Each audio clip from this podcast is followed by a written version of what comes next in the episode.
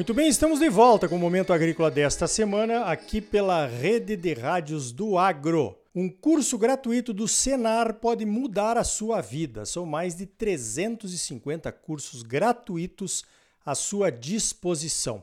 Procure o Sindicato Rural da sua cidade e participe.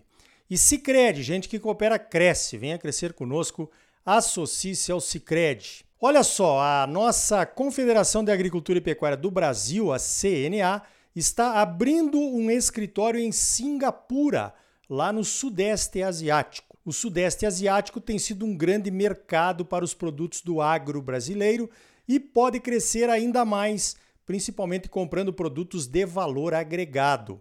Para conversar sobre esse assunto, eu convidei a Lígia Dutra, que é diretora de Relações Internacionais da CNA. Lígia, por que, que é importante que tenhamos um escritório lá em Singapura? Bom dia! Olá, Ricardo, que coisa boa poder falar contigo e também com todos os ouvintes do Momento Agrícola.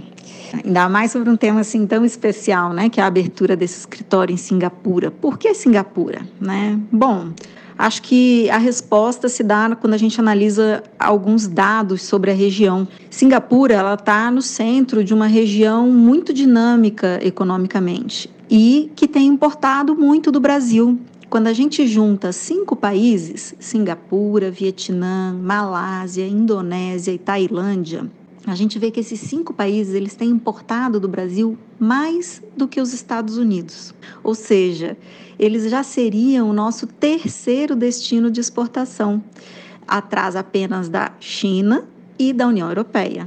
Então, isso mostra que essa região, que tem quase 500 milhões de habitantes, só nesses cinco países, já são um mercado consumidor muito interessante para o Brasil, mas que a gente ainda explora, na verdade, muito pouco porque são países que vêm crescendo no seu poder de consumo, né, e com isso melhorando a sua dieta né, diária para incluir produtos de maior valor agregado, como por exemplo os lácteos, as frutas, as carnes.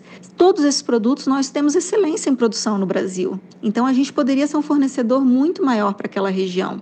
Mas para a gente conhecer o nosso consumidor e para a gente ter um contato direto com importadores, a gente precisa ter presença local. E essa é a importância do escritório da CNA naquela região, é a gente ter a presença local para estar tá perto de quem vai realmente comprar aquilo que a gente produz aqui no Brasil. Positivo. Agora, esse é um projeto estruturado, né, Lígia? Não é apenas oferecer um contato local e algumas informações sobre os produtos brasileiros que possam interessar ao mercado asiático. Tem também todo um processo de treinamentos e capacitações para ajudar os produtores a se prepararem para exportar. Fala um pouquinho disso aqui para nós, Ligia. Exatamente, Ricardo. É um projeto estruturado, sim, e essa é a grande diferença. Não é simplesmente ter uma pessoa lá, né, passando um monte de informação que às vezes a gente não sabe nem processar aqui no Brasil. A ideia é exatamente a gente treinar, capacitar os produtores, né, as agroindústrias brasileiras. E aqui eu quero até já deixar um apelo, assim, sabe, para os produtores que querem exportar vamos entrar nesse mercado. A gente pode ser, sabe, além de dominar a etapa de produção, a gente pode também partir para dominar a etapa de comercialização. Em muitas cadeias isso é viável. Só que talvez a gente precise de uma organização maior nossa também aqui dos produtores, sabe? Organizações coletivas, a gente montar associações ou, utilizar as associações que já existem, né, para fazer exportação, ter cooperativas, fortalecer a nossa capacidade coletiva mesmo, de ação coletiva. Isso é o fundamental. E o escritório da CNA é esse apoio para ajudar, capacitar, treinar e dar os contatos lá no mercado, os caminhos no mercado, facilitar essa entrada porque eu sei que cada vez que a gente assume uma etapa maior no nosso negócio, né? Se eu só produzo, eu tenho um tipo de risco. Se eu produzo e comercializo, eu amplio o meu risco.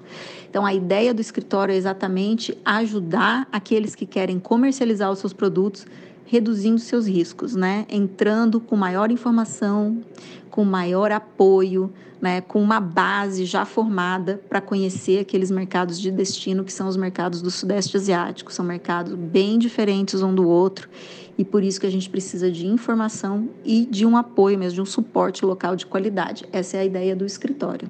Muito bom. Agora, Lígia, dentro desse planejamento todo, Quais seriam os produtos que já poderiam ser exportados de imediato e quais as ações que o escritório vai organizar para promover esses produtos por lá?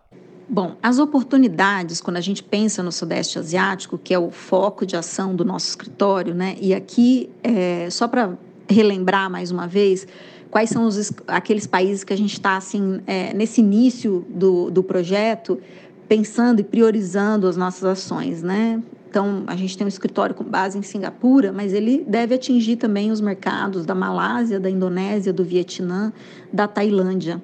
Tá? É, foram escolhas baseadas né, em dados econômicos de desenvolvimento e de importação desses países. Para cada um deles, para a gente saber o que, que já está aberto para exportação brasileira, é, cada um deles tem uma regulação diferente, né? E para exportar produtos que sejam é, frescos, né, in natura, muitas vezes a gente precisa de certificações fitossanitárias que são negociadas entre os ministérios da Agricultura o mapa aqui no Brasil e o Ministério da Agricultura no país de destino.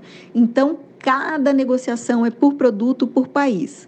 Mas o que a gente pode já é, pensar para esses países que têm muita oportunidade, que a gente tem visto, são as castanhas, mel e derivados, as frutas, mas aqui não necessariamente as frutas frescas para quais a gente precisa dessas certificações que eu mencionei, mas também as frutas processadas, porque o produto processado ele passa por um outro processo de registro nesses países e às vezes é mais fácil a entrada.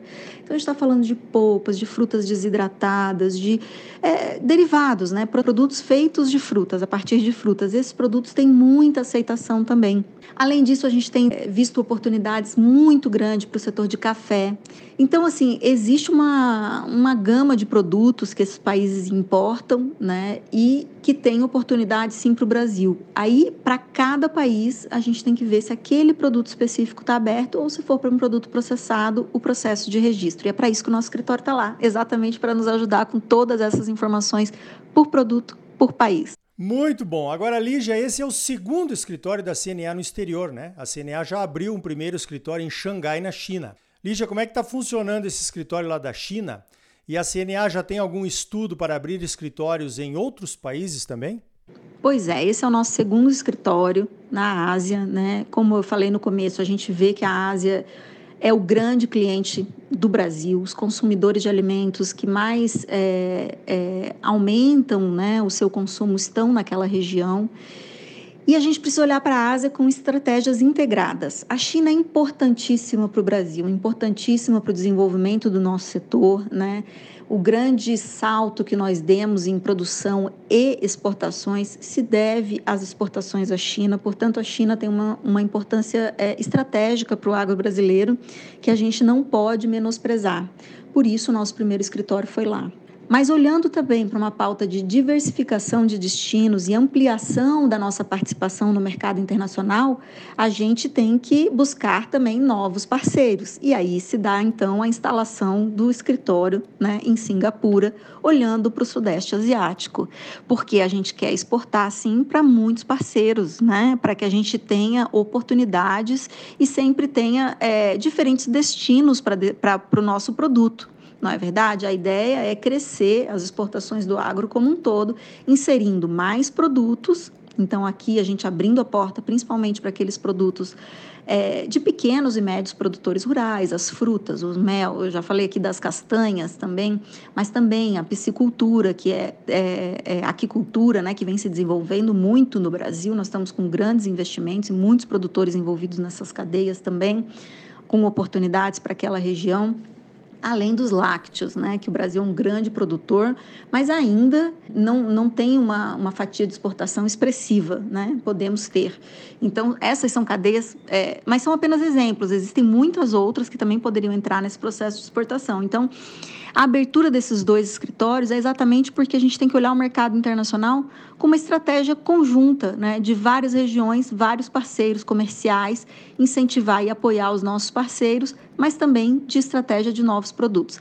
E nós temos sim aí no, no plano, né, fazer novas parcerias e uma região que a gente tem olhado bastante é, pela importância e pelo aumento do consumo é o Oriente Médio, mas esse eu ainda não posso contar para vocês aqui porque a gente não está com o plano completo, né? Mas para 2022, quem sabe a gente não vai ter novidades também naquela região para apoiar o produtor rural cada vez mais a ter uma estratégia conjunta e completa, né, de é, exportação e de participação no mercado internacional. Oh, que legal! Espero que o Momento Agrícola seja o escolhido, então, para a gente divulgar esses novos escritórios quando os planos estiverem terminados. Muito bem, eu conversei com a Lígia Dutra, diretora de Relações Internacionais da CNA, sobre essa ação da nossa confederação para estarmos mais presentes promovendo os produtos do agro brasileiro no exterior. Lígia, parabéns pelo trabalho e obrigado pela tua participação aqui no Momento Agrícola. Ricardo, muito obrigada pela oportunidade de falar para o Momento Agrícola. Espero que todos que estejam aqui nos ouvindo, né, pensem bem nesse mercado internacional e principalmente na Ásia. A gente no Brasil ainda tem muito que conhecer sobre aquela região. Os países são muito diferentes uns dos outros. A gente precisa realmente é, buscar informações, buscar conhecimento, se despedir de preconceitos, sabe? Porque no comércio internacional a gente precisa ter uma visão muito pragmática de negócios, né, para estimular o nosso setor, para trazer é, benefícios que sejam para os dois lados, né? Em todo negócio, todo mundo quer, quer, quer ganhar, né? Então a gente tem que ter sim estratégias que sejam win-win, né? Como se diz, ganha-ganha. Ou seja, nós aqui no Brasil ganhamos, os produtores rurais ganham, ganham novos clientes, mas os nossos clientes também ganham, né? Produtos com preços acessíveis, de grande qualidade produtos é, é, que vão aumentar a oferta de alimentos para essa população que está aumentando sua renda e que quer aumentar a parceria com o Brasil. Então é a hora da gente, dos produtores rurais, olharem para o Sudeste Asiático e para a Ásia em geral com bastante atenção. Muito obrigada pela oportunidade. Até a próxima. Então tá aí. No próximo bloco você vai saber como a intensificação da pecuária pode reduzir as emissões de gases de efeito estufa e se o aumento do consumo de carne está ou não relacionado ao desmatamento da Amazônia. É logo depois dos comerciais. E ainda hoje, a Biov comenta a proposta europeia de eliminar o desmatamento dos produtos que importa. Será que o Brasil vai ser incluído como país de risco? Voltamos em seguida com mais momento agrícola para você, num oferecimento do Sistema Famato Senar, Sistema Sindical Forte e Agropecuária Próspera. E Sicredi, gente que coopera cresce. Associe-se ao Sicredi e venha crescer conosco. Não saia daí, voltamos já.